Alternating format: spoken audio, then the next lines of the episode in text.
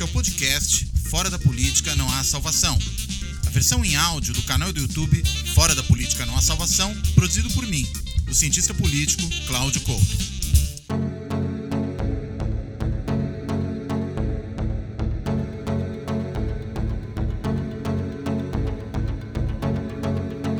Olá!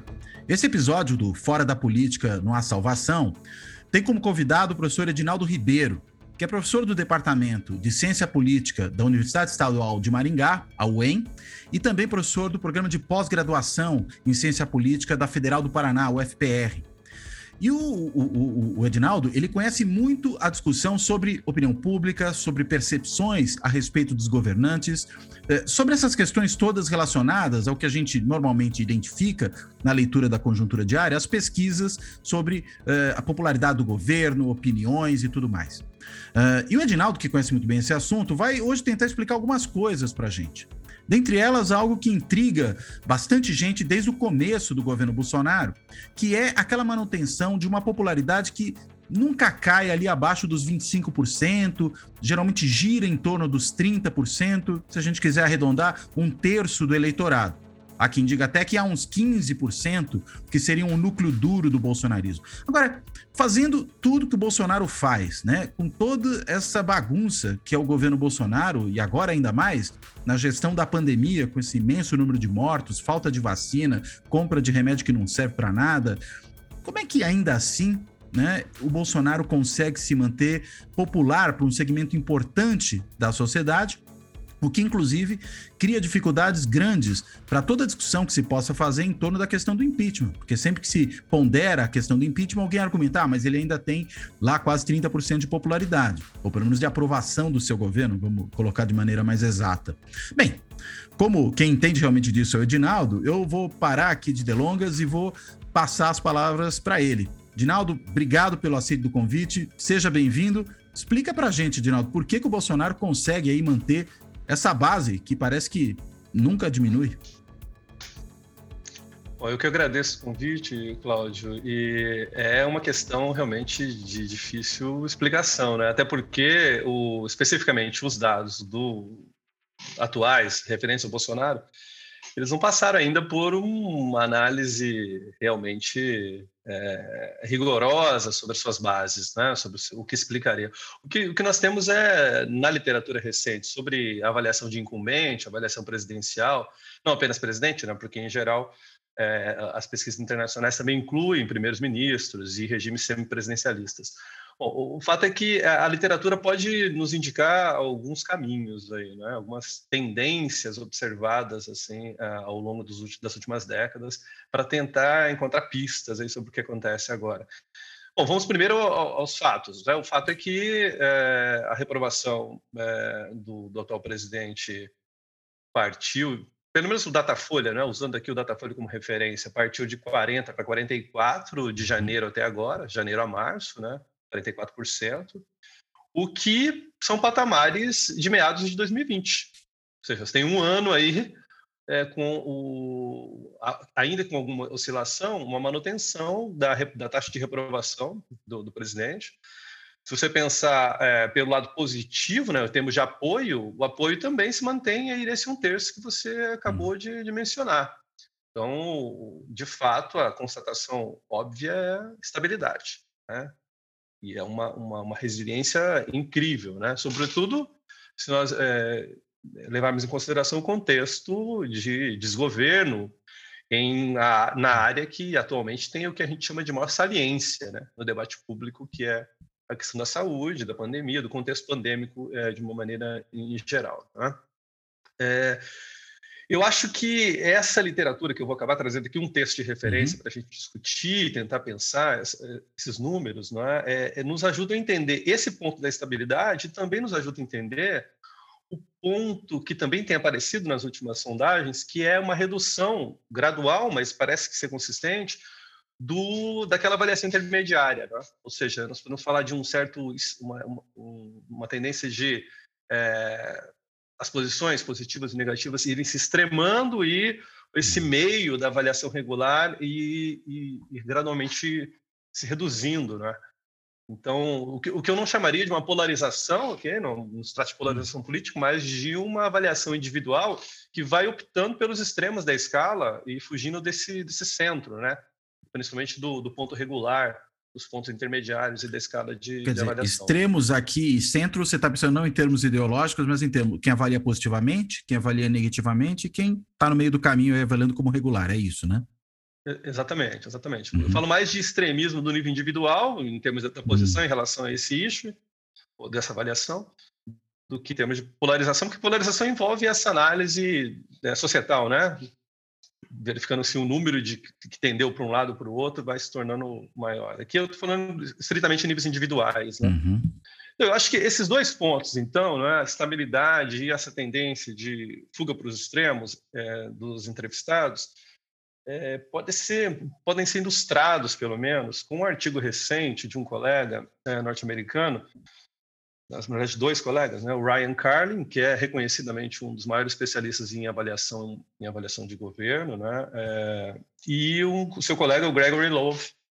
Eles publica, publicaram, na verdade, ainda não, que esse texto ainda está no prelo, mas eles apresentaram no Congresso, na última edição do Congresso dos pesquisadores, da Associação Mundial de Pesquisadores de Opinião Pública, texto bastante interessante, em que eles tentam avaliar a natureza da avaliação eh, presidencial ou do incumbente, a, avaliação dos líderes políticos, né?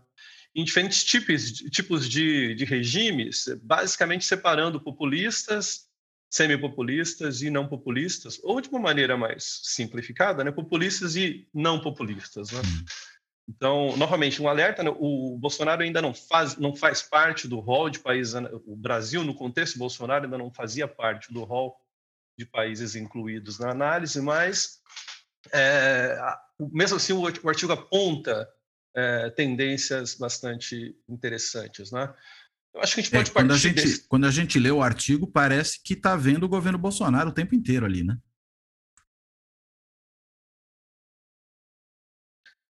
É, até porque ali dentro é uma base de dados bastante significativa uhum. né, em uhum. termos de, de, de, alcance longitudinal e também de unidades de análise. São 37 países com dados uhum. de aprovação e 34 países com dados de desaprovação.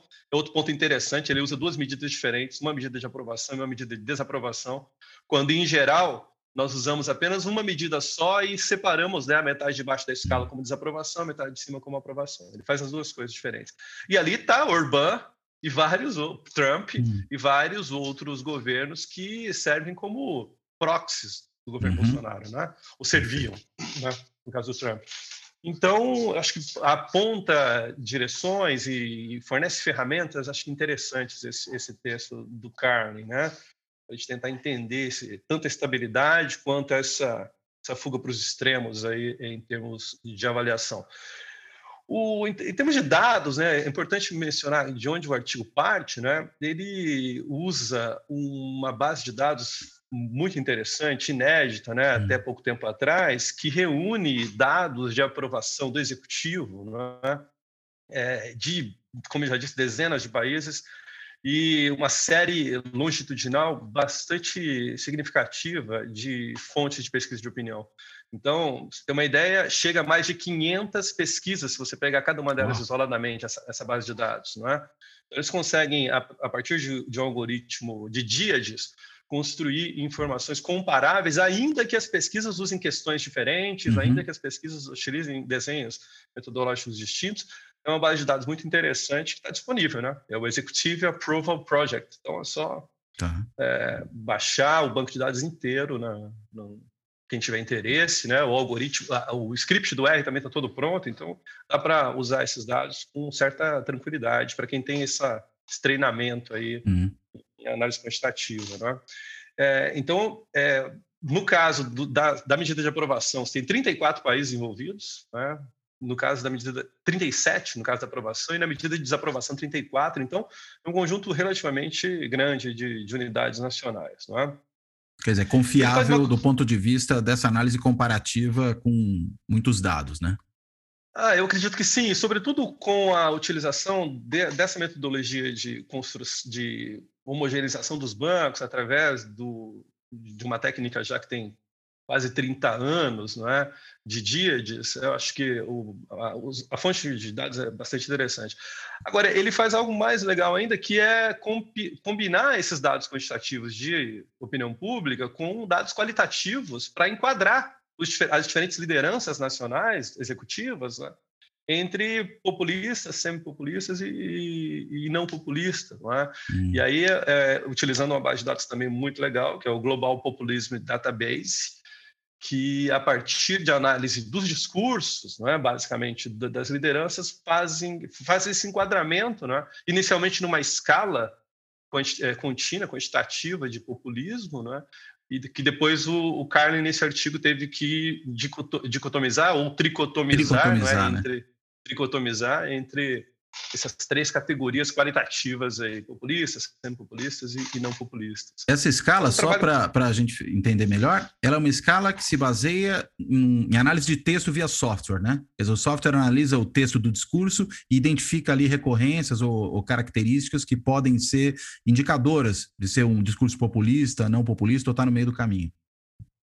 É, se, se, você desce na metodologia do, do global populismo, você vai ver que, a verdade, a codificação é humana nesse caso. Ah, é feita. A codificação é um, digamos no braço. A codificação é humana. Isso. Uhum. O que imagino, imagina o tamanho da equipe que deve ter esse pois é. pessoal, é. porque se você abrir o banco de dados dele, você vai perceber que, por exemplo, governo Dilma não tem uma entrada para governo Dilma, tem uma entrada por, por ano. Tá. E ali tá, tá o primeiro governo Dilma, tá os, no caso do Brasil especificamente, né? Uhum. Os dois governos FHC, os dois Lula, Sarney, Collor, é, é, tem até Vargas. Puxa. Então você pode fazer essa análise longitudinal, é, é, bem, bem interessante o banco de dados qualitativo que eles elaboram. Mas a codificação nesse caso é humana. Aí, aí a pessoa, depois de ler o discurso, analisar o discurso, dá uma valência para ele. Coloca é, num determinado ponto e, da escala. Isso, a, equipe tenta afinar essa, que é bastante complicado em termos é, qualitativos, né? mas tenta afinar isso para que a escala seja o mínimo possível arbitrária, não é? A discricionariedade do avaliador seja o mínimo possível. É sempre complicado, né? mas é um banco de dados que tem sido utilizado de maneira frequente aí para classificar, para classificar esses, esses países, ou os países no nível internacional, como de lideranças populistas ou não. Tá? Perfeito. Bom, é claro que tem, é, é, para a gente tentar estabelecer um, um, terreno aqui, né? O que, que é o discurso populista para levar esse enquadramento das lideranças, né? É, o Carlin e, e, o banco de dados do, do, Global Populismo utilizam duas matrizes que nós poderíamos chamar de populista. Um que é chamado plebiscitário, né? E o outro que é o polarizador. Hum. O populismo plebiscitário seria aquele que apela para a vontade geral, tenta construir essa imagem do povo, é? sem necessariamente opor esse povo a uma outra entidade que seria essa elite, que daí entra num, hum. numa outra retórica que nós chamaríamos de populismo polarizador. Nós faz exatamente, e eles, né? Exa exato, isso. Então, e, um, um, uma liderança populista não adota um ou outro, okay? ela adota em alguma medida ambos, né? Hum. E alguns puxam mais para cá, mais para lá. O Bolsonaro, por exemplo, ficou muito, fica muito claro que ele, apesar de em, algum, em alguns momentos ele adotar uma perspectiva plebiscitária de populismo, ele é muito mais adepto ao populismo é, polarizador, é? uhum. em que há o povo e há uma elite e ele se retira da elite e tenta colocar esse povo contra esse elite. É um discurso antissistema, né? Uhum. Um discurso que, na minha leitura, é, já nas eleições anteriores, foi muito menos antipetista e mais antipartidário, né? antissistêmico mesmo. Né? Nas anteriores, você está falando 2014? Não, falando 2018 de 18 mesmo, né? 2018. 18 já, 18 já. É, eu tenho, eu tenho, até um artigo que saiu com, junto com o colega Julian Borba e o uhum. professor Mário Fux é, na Brazilian Political Science Review, agora, último número, né?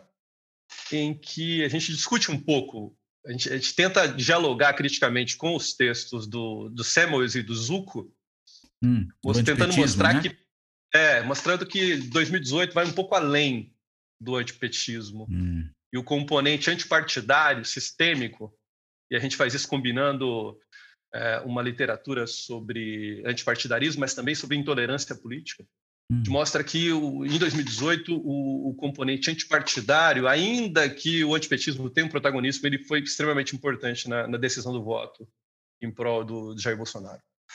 mas deixando isso, eu acho que o Bolsonaro é um exemplo desse de que há uma combinação do, do argumento publicitário e do polarizador, mas com predomínio hora de um, hora de outro. No caso do Bolsonaro, Bolsonaro o, um predomínio desse argumento polarizador. Não é? Uhum.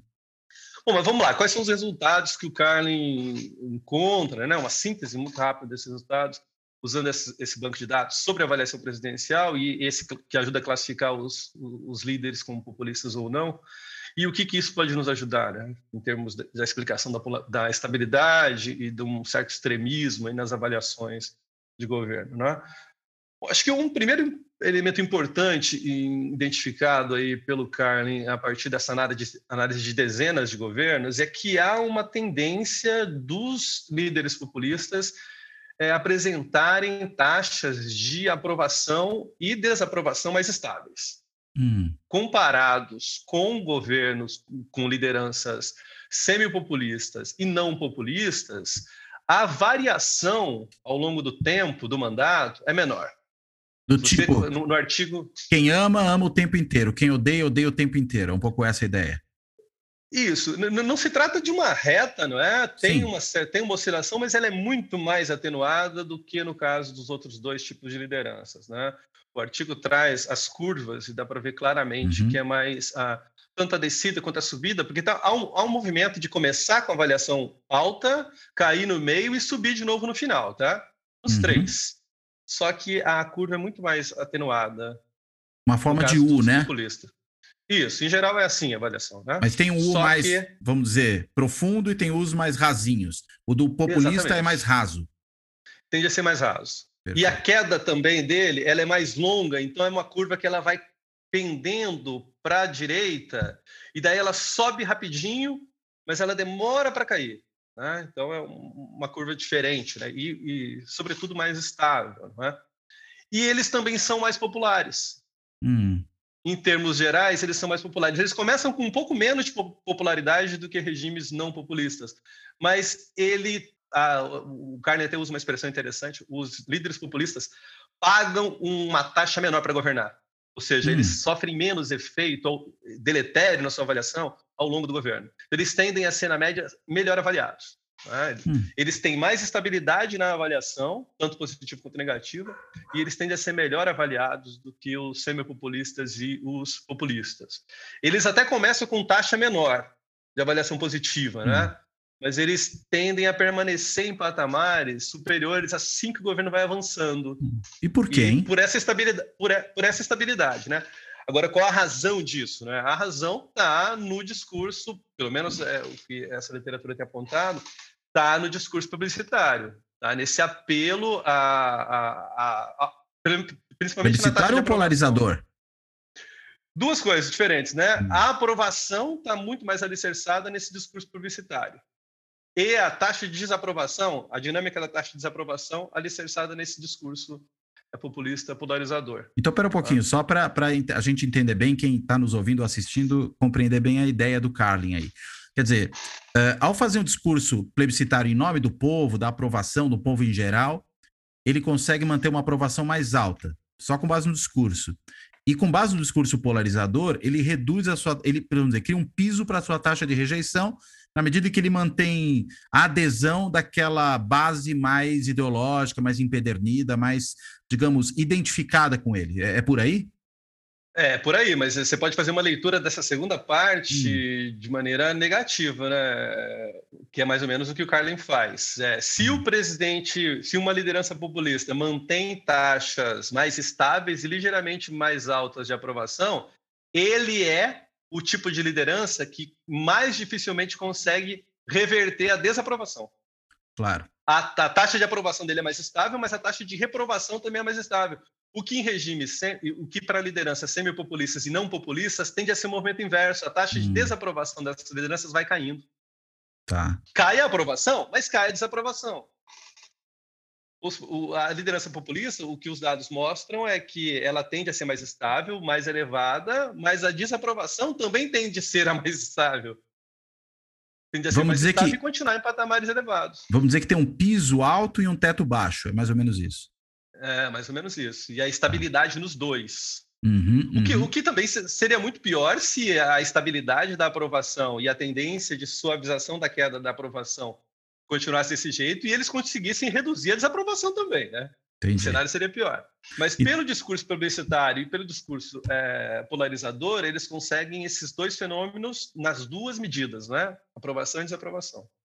Perfeito. Quer dizer, a gente está condenado, então, a ter um Bolsonaro popular por muito tempo, é isso? Ainda que muita Olha, gente é... o deteste?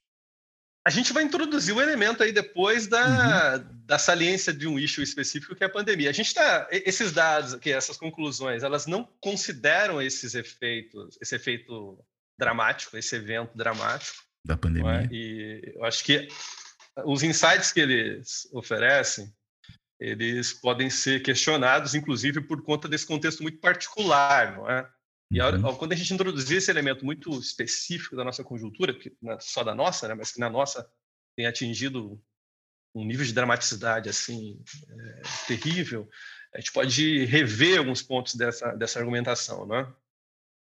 Bom, então, se os regimes, se os líderes populistas são os que apresentam taxas mais elevadas de aprovação e mais estáveis, eles também são os que apresentam uma taxa de reprovação. Hum. Lembrando novamente, o Carlos utiliza duas medidas diferentes: uma taxa de aprovação e uma taxa, uma medida de, de aprovação e uma medida de, de desaprovação, ou rejeição. Ou, uhum. é, e, inclusive, é, é, um problema metodológico do trabalho, na verdade, não metodológico, mas dos dados. Existe muito mais fontes de dados sobre medidas de aprovação, como essa do Datafolha, do que questões especificamente desenhadas para avaliar desaprovação. Por isso que o número de casos é maior para aprovação do que para desaprovação, né? Exatamente, é por isso. Uhum. Né?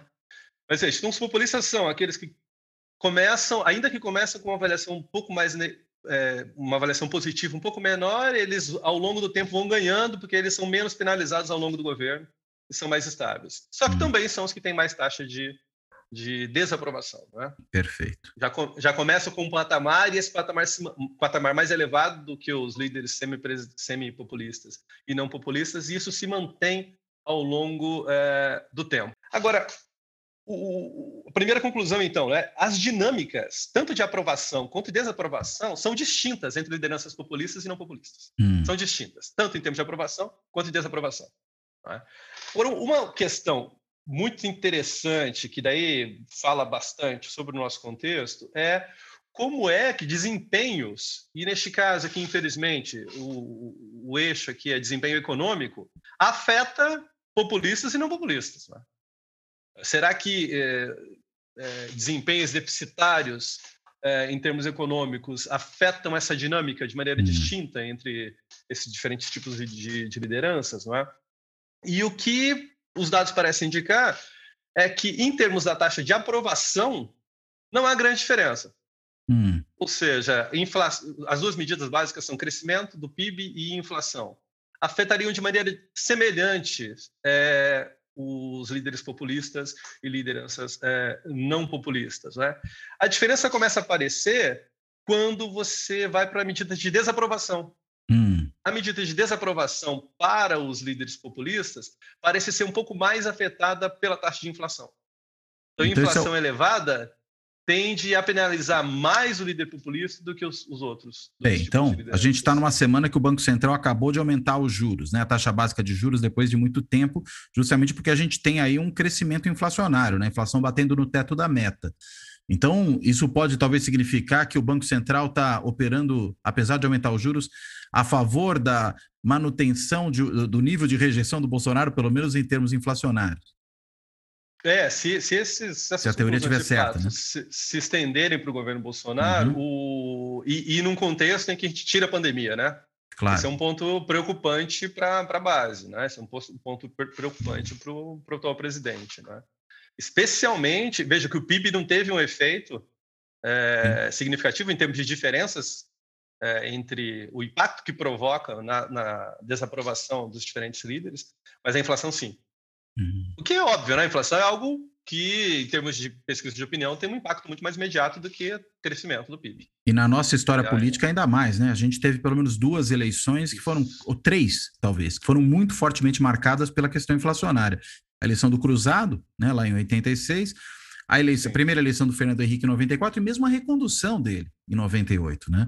Em que os eleitores votaram muito olhando para os efeitos das políticas inflacionárias, anti-inflacionárias, melhor dizendo, né? O Brasil tem uma história especialmente importante nisso. Acho que, claro, a gente não é tão singular assim desse ponto de vista, mas tem uma história importante em relação a isso, né? E a gente vive um momento de aumento de preços grandes, sobretudo para bens básicos, né? Gás de cozinha, uhum. itens de alimentação, uh, e, e, o auxílio emergencial, que foi durante muito tempo, pelo menos durante muito tempo, quer dizer, os meses finais do ano passado, né?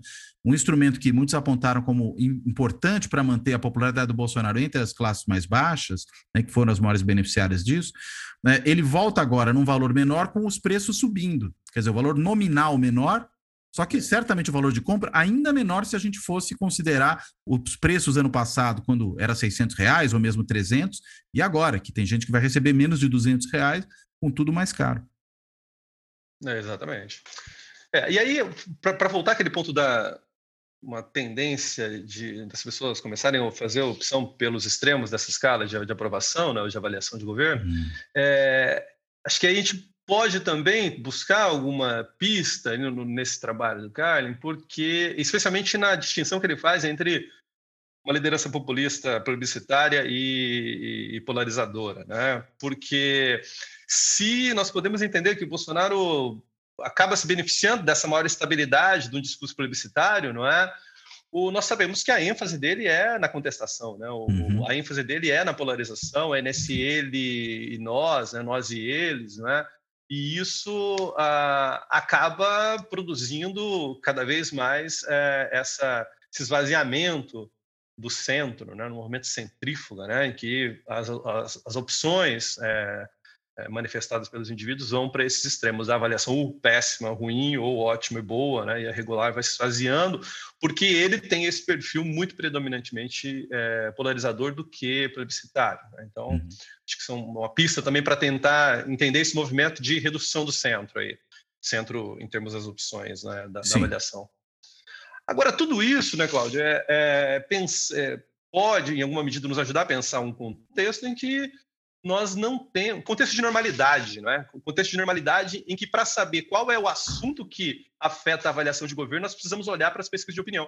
Nós não precisamos, no atual contexto, olhar pesquisa de opinião nenhuma para saber qual é o issue, o assunto saliente né? nas pesquisas de avaliação de governo. O ponto fundamental é identificar qual é o assunto em pauta que leva às avaliações positivas ou negativas. Em contexto de normalidade, a gente aplica lá uma questão para os respondentes, perguntando qual é o assunto que mais lhe preocupa, ou qual é o, o principal problema do Brasil. E aí nós classificamos os indivíduos a, a, a, partir dessas, disso que eles pensam ser o assunto mais relevante, e aí a gente analisa como é que esse assunto impacta a avaliação do incumbente, né, da liderança. Hum. No contexto atual, a gente nem precisa fazer isso. Concorda? Nós temos o grande assunto do momento, que é a, saliência, a, a saliência da pandemia. Né? Uhum. A saúde pública está em, em, primeiro lugar. A gente pode até começar em, em, detalhes se é a vacinação ou se é a política de lockdown, etc. Mas o fato é que esse aspecto da saliência, que é um ponto importante na literatura e na pesquisa sobre avaliação de governo, a gente não precisa nem olhar mais. Né? Esse é o assunto central é ele que está na, é ele que, que, que, que, orienta o debate público e, e, muito provavelmente é aquele que vai determinar a avaliação é, presidencial, não é? Agora, a, a questão que, que continua aberta é outra fundamental nos estudos de avaliação de governo, que é a de propriedade do assunto. Bom, uma hum. coisa é você saber qual é o assunto mais relevante para a definição da avaliação do incumbente, não é?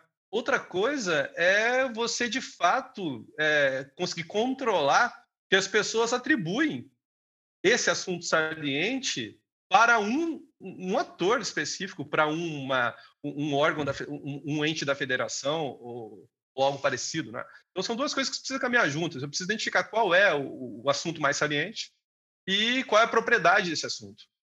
E aí, esse ponto é que está em disputa ainda. Né? Se ninguém Agora... questiona o fato hum. Pode falar, pode falar, desculpa. Não, termina seu raciocínio. Se ninguém, que... Se ninguém questiona o fato de que esse é o assunto da... o principal da, da, nossa agenda política, a questão de quem é a propriedade desse assunto ainda está em aberto. Própria, o, todo o esforço do, do, de Bolsonaro, de seus filhos, daqueles que o apoiam, nos últimos, é, nas últimas semanas tem sido para tentar é, dividir pelo menos essa fatura, né? ou seja, estabelecer múltiplos proprietários desse issue. Né? Hum.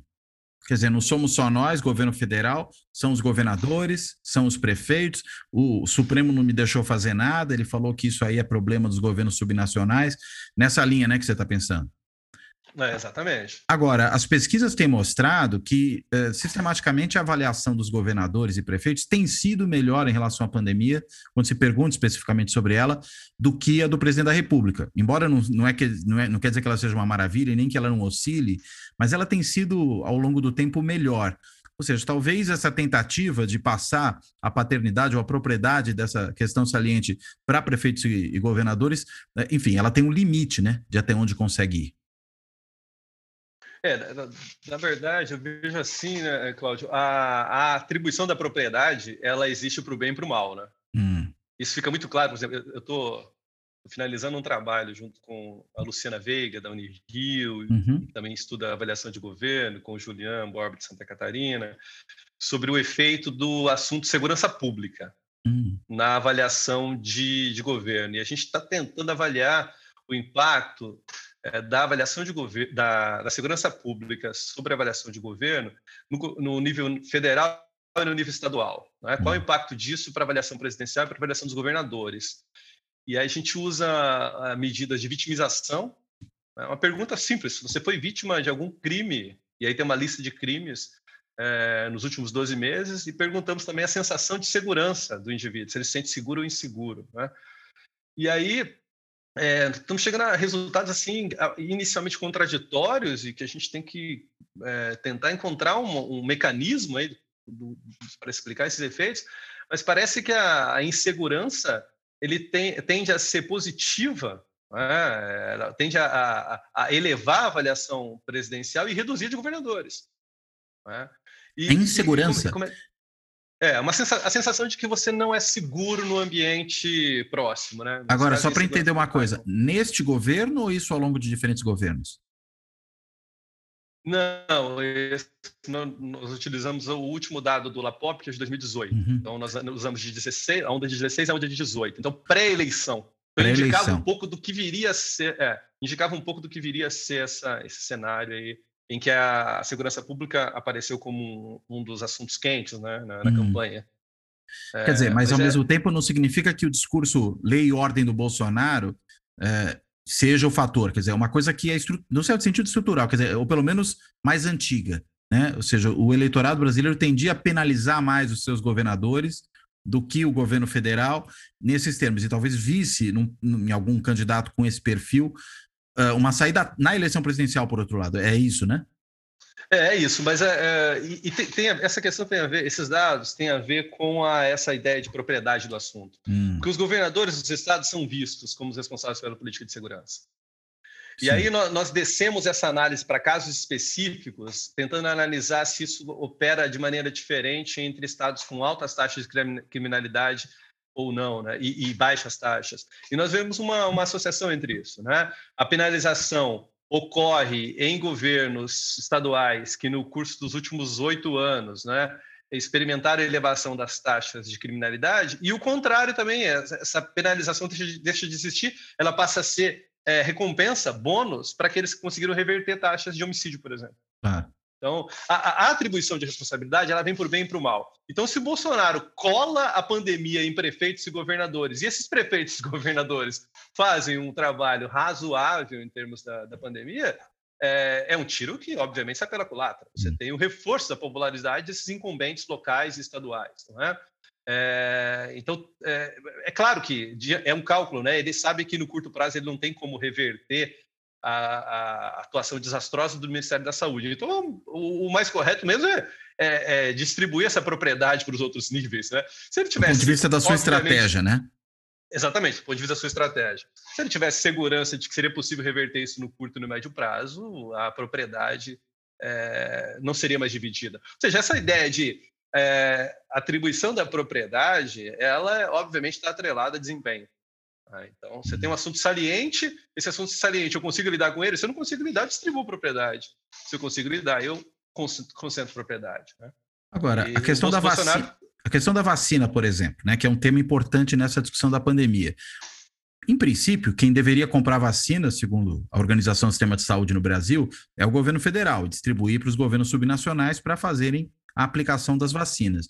A gente sabe que tem um problema sistemático aí de não ter comprado vacinas em tempo, de ter falta de, de vacina no mundo. Tanto que o Bolsonaro, quando é cobrado isso, xinga, né? Cobrado sobre isso, ele xinga as pessoas que falam, imbecil, não sei o quê. Uh, enfim, uh, a vacina que talvez seja um, uma questão importante, que está muito saliente, para usar o termo aí da, da discussão, Será que a vacina não pode ser um fator importante para definir mais claramente essa paternidade, até pela negação, ou seja, quem deveria ter feito não fez, embora ele tente passar isso para os outros?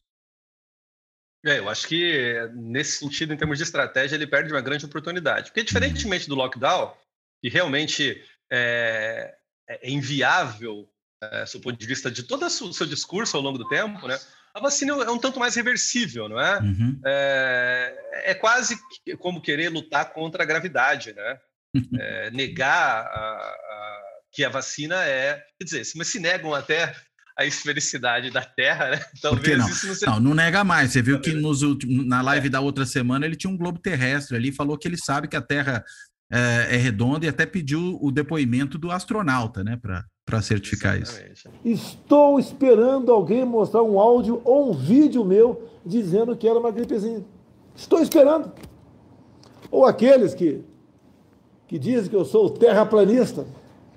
O Carniça ontem né, falou que eu devia procurar o Marcos Pontes, que é o nosso ministro da Ciência e Tecnologia, que teve no espaço, para ele dizer para mim que a Terra é redonda. É, eu acho que nesse ponto, então, da vacina especificamente, é um grande erro de estratégia. Hum. Porque transferir a paternidade ou a propriedade do, do eixo e vacina para governadores, principalmente, né, que é o que a gente está vendo, municípios também, né, mas agora com essa iniciativa dos governadores, é, eu acho um, grande, um grande erro, sabendo previamente que essa é a, é a única saída para esse buraco né, que a gente está. Então, é, nesse caso, eu acho um, extremamente. E, e o ONU, e, e, o ônus em termos da, da sua, desse um terço da sua base, é, é muito menor do que o ônus do lockdown. Né? A, vacina não pressupõe, por exemplo, se opor a, a essa ideia de, de abandonar essa dicotomia que ele sempre enfatiza entre economia e saúde, né? Sim. Até, até mesmo o Guedes, né, tem apontado que a única solução para nossa para a crise econômica, reversão dessa estagnação ou é, o pior do que isso, né, é a vacina. Né? Então isso nesse caso trata-se de uma, um erro grosseiro de estratégia, porque dividir paternidade ou dividir propriedade na vacina é, é realmente algo impensado. É, até o general Heleno foi se vacinar esses dias, né? Mas falou Exato, que tem que ser é. voluntário. Acho que a ideia da, dos cursos tem que ser voluntária é uma forma também de tentar, digamos, nublar um pouco né, essa questão, de não deixar tão claro se sou contra, só for, não, não sou contra, só acho que não pode obrigar. Você fica ali numa, numa, numa situação de ambiguidade, né? É, mas essa ambiguidade ela teria que servir a alguma coisa. Servir hum. a quê? A encampar a vacina como principal política do, do Ministério da Saúde, né? Mas que não, não tá aconteceu. Sendo não aconteceu. Então, veja, é uma ambiguidade que ela acaba, de alguma maneira, prejudicando esse um terço de base mais aguerrida, mas que não tem frutos práticos, né? O que é pior para a gente, né? Claro. Se, ok, continua agradando com essa ambiguidade, com esse discurso, do, com essa tendência do morde a sopra, mas efetivamente implementa a política, mas não, implementa política também. Né? E, e como é que isso, a gente começou a ter, enfim, sobretudo com a volta do Lula ao centro da ribalta, né, há especulações sobre as eleições de 2022 e, consequentemente, projeções sobre isso. Né? O IDEC, né, que é o sucessor do Ibope, fez uma pesquisa mostrando aí o que se chamava de potencial de voto, que não é exatamente em quem você vai votar, mas em quem você poderia votar dentre os nomes de uma lista ali que é apresentada ao eleitor. Uh, e outros já fizeram, inclusive, projeções segundo turno, né? Data Poder 360, XP, enfim, vários eh, desses institutos ou dessas empresas que contratam pesquisa têm mostrado isso. Uh, essa questão dessa resiliência muito grande da popularidade dos populistas que a gente percebe claramente que ocorre com o Bolsonaro do ponto de vista dessa rejeição que não cai, né? Ou pelo menos daquele patamar, e também, né, daquele patamar que ele consegue manter ali dos 30%. Como é que você é, consegue não estou pedindo futurologia, tá? Mas como é que a uhum. gente pode esperar que isso impacte esse processo de disputa eleitoral que está em construção daqui uhum. até 2022, né? Como é que isso afeta essa, esse processo de disputa? É, eu, eu, pensava sobre isso ontem, ontem mesmo quando saiu essa última pesquisa do Datafolha sobre uhum sobre a pandemia. Não era exatamente sobre Bolsonaro, mas sobre a pandemia. E nós nunca tivemos, é, Cláudio, um, um ish, uma saliência de ish desse tamanho, uhum. definitivamente, tá? Eu, por exemplo, com os dados de 2018, juntando várias categorias relacionadas à segurança pública, nós chegamos a 30%. Em 2018, hein, que a questão da segurança pública é extremamente importante naquele contexto. Tem intervenção no é, Rio de é, Janeiro, né? Exatamente. Chegava a 30%. Então, e, e, olha que forçando, sabe? Reunindo várias palavras no mesmo grupo. Né? Eu pegava lá é, marginalidade, tráfico de drogas, juntava com assalto. Ou seja, era um, foi um grande esforço. Eu reunia seis categorias de principais problemas apontados pela população no grupo Segurança Pública. E ainda assim, não chegava a um terço. Dado, os dados do Datafolha de ontem mostram quase 80% de pessoas extremamente preocupadas com, com a pandemia. Não é exatamente a mesma pergunta, ok? Mas eu ouso aqui é, é, prever que, que se a, quando a pandemia entrar como nessa lista indique qual é o principal problema do Brasil hoje, ela vai aparecer com mais de 80. Hum. Tá? Vai aparecer corrupção? Vai continuar aparecendo corrupção, mas vai ser é, realmente estourando é, o, o, maior problema. Isso tanto para bolsonaristas quanto para não bolsonaristas, porque para bolsonaristas a pandemia também é um grave, um grave problema, porque afeta a economia. Bem, e a gente viu a morte, né? A gente está gravando isso aqui na sexta-feira, dia 19, a morte no dia 18 de um ex-bolsonarista que é o Major Olímpico, que inclusive duas semanas antes de ser internado participou de uma aglomeração aí contra as medidas de restrição ao lado do velho da Avan, como o pessoal chama, né? O Luciano Hang, lá, o dono da, da empresa Avan, que é um bolsonarista de quatro costados, cuja mãe também morreu de Covid. Né? Ou seja, mesmo com o envolvimento direto de pessoas ligadas ao governo, parece que ainda assim existe uma resistência de segmentos mais fiéis a, a, ao, ao presidente Bolsonaro de lhe imputar a responsabilidade ou, enfim, de cobrar dele essa fatura, né? É, então, dito isso, né, é, Cláudio, da, da, relevância desse assunto que a gente, é, nos últimos último período democrático, né, hum. 30 anos, eu não me lembro, talvez a segurança pública em alguns momentos tenha ou, tenha ameaçado chegar aí como um divisor, né, do, da, da, opinião pública a respeito de é, esse status de principal problema nacional. É, mas é, definitivamente a gente não viu um cenário como esse, em que um grande problema aparece é, quase como monopolizando é, uhum. esse status de principal problema nacional. Dito isso, eu acho que já agora para 22, o elemento chave é atribuição de propriedade. Uhum. Quem conseguir colar a propriedade desse issue para o bem e para o mal, a sua imagem vai, vai definir o processo eleitoral. É?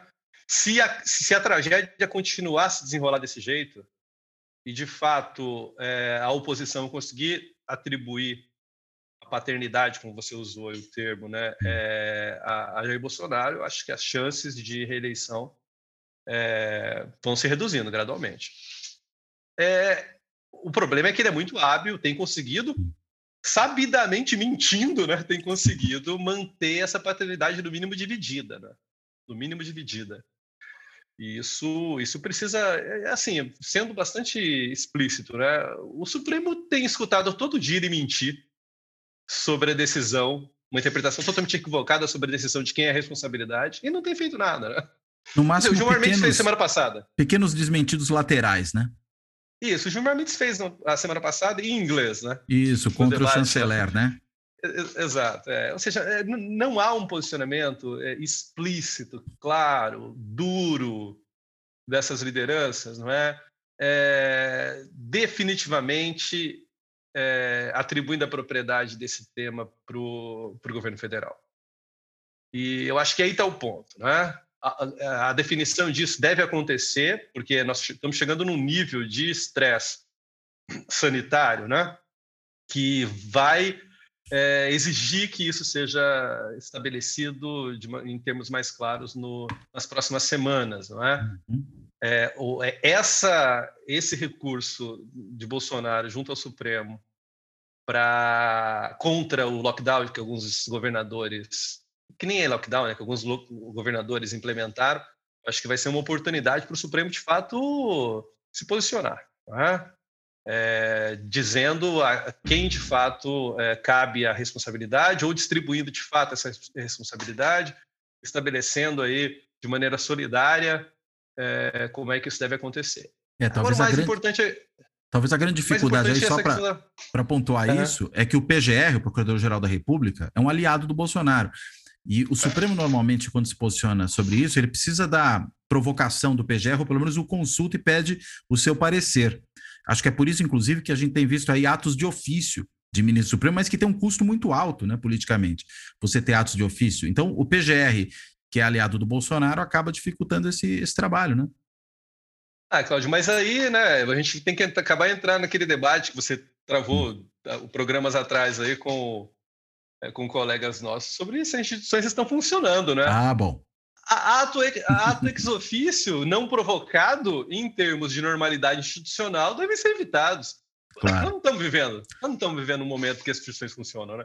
Perfeito. Ainda que colegas nossos insistam nessa discussão, né, eu acho que o, Supremo, não só o Supremo, né? O, o Senado ontem ameaçou em, num estado de, de, abalo emocional, né, em razão da morte do Major Olímpio, algo nesse sentido, nós não estamos vivendo em, em termos de normalidade institucional. Uhum. As pessoas não estão funcionando, né?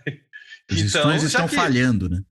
Exatamente. Já que elas não estão funcionando para o mal, porque não funcionam para o bem, ou seja, é preciso uma postura enfática, diria que contundente, né?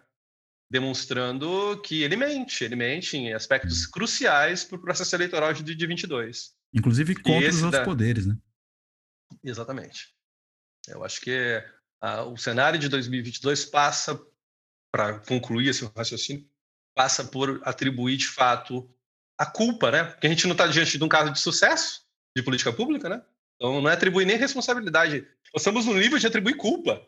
Então não, o, sistema não, o sistema não tem funcionado, né? Eu concordo. Em, situações normais, em situações normais nós pensaríamos de quem é a responsabilidade, compartilhada ou não nós estamos falando de culpa mesmo. Estamos falando de hum. quase 300 mil né, mortes. Nós estamos falando de quase 3 mil por dia. Né? Então, é, nós estamos no nível de falar de culpa. Eu concordo com você. Acho que é isso mesmo. Muito bem, Dinaldo. Peço então que você faça as suas considerações finais. Dá uma barração aí nessa nossa conversa, que a gente está chegando no nosso tempo. Nada. Legal, agradecer a oportunidade, Cláudio, de conversar contigo sobre esses assuntos que são do meu interesse, da minha agenda, né, junto com vários uhum. outros colegas. Aqui eu tratei basicamente de, ter, de buscar na literatura que, obviamente, não traz os dados sobre a nossa realidade de hoje, né, mas que acenam assim para dão pistas, né, de como é que a gente uhum. pode interpretar essa situação aí. Eu espero que isso contribua para abrir um debate. Aí, Nossa, foi muito interessante. E essa discussão aí sobre, enfim, a, o efeito sobre a popularidade dos líderes populistas, a gente está talvez com um dos líderes populistas mais proeminentes no mundo do ponto de vista do seu comportamento, isso é muito interessante, né? Porque eu diria, desorganiza um pouco daquelas expectativas que a gente tem, não só de avaliação de governos, mas também de é, competição política, digamos, com políticos normais, né? Com políticos que uhum digamos, polarizam, mas polarizam dentro de uma lógica moderada e não dentro dessa lógica populista que é, apela, não sei se você concorda comigo, para um elemento irracional, né? para o elemento do afeto. Né? Até o, isso é mencionado nesse texto né, que, que a gente estava comentando, que é a questão, por exemplo, do, do líder carismático do, do, Max Weber, né? que eles falam, olha, isso, o populista tem um pouco esse elemento. E o, o líder carismático é alguém que mobiliza o afeto. Né? E o afeto não é uma coisa racional por definição. Ninguém, digamos, se apaixona pela outra pessoa racionalmente. Ó, vou começar um regime segunda-feira, ok, vou me apaixonar por você segunda-feira. Não dá. Uhum. isso não, não tem como. E digamos que existe talvez um elemento aí que está presente e que realmente desorganiza a nossa capacidade né, de explicar essas questões com os modelos clássicos de competição política. É, eu acho que assim, algum elemento afetivo sempre está presente em todas as lideranças populistas. Né? Nós estamos assistindo um, no nosso contexto aqui, é um cenário em que a, se há polarização, ela é totalmente afetiva mesmo, né? Sim. Totalmente e vai ao paroxismo, mesmo. né? É, porque não, há, não, não é necessariamente uma, uma oposição de projeto, né? Sim. Não, não há projetos, né? Há um discurso que realmente é, tem pouco de racional. É verdade. Muito bem. Dinaldo, quero então te agradecer muitíssimo aqui pela, pela participação no canal. Foi uma conversa muito boa, foi muito interessante, muito esclarecedor. Eu aprendi um, um bocado, tá certo? Porque eu li o texto antes e aí aprendi mais ainda. Né? Sugiro depois que as pessoas procurem aí os trabalhos que lidam com esse tema. É, agradeço a você, né? Me despeço e agradeço e me despeço também aqueles que nos assistem no canal do YouTube, aos que nos ouvem no podcast. Até a próxima.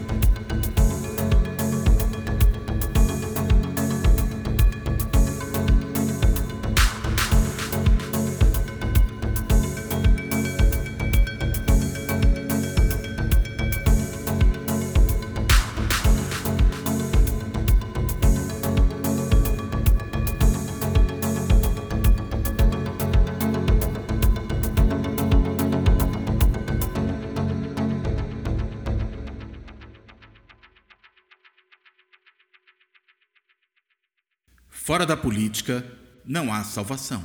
Um podcast para discutir política. Também disponível no canal do YouTube.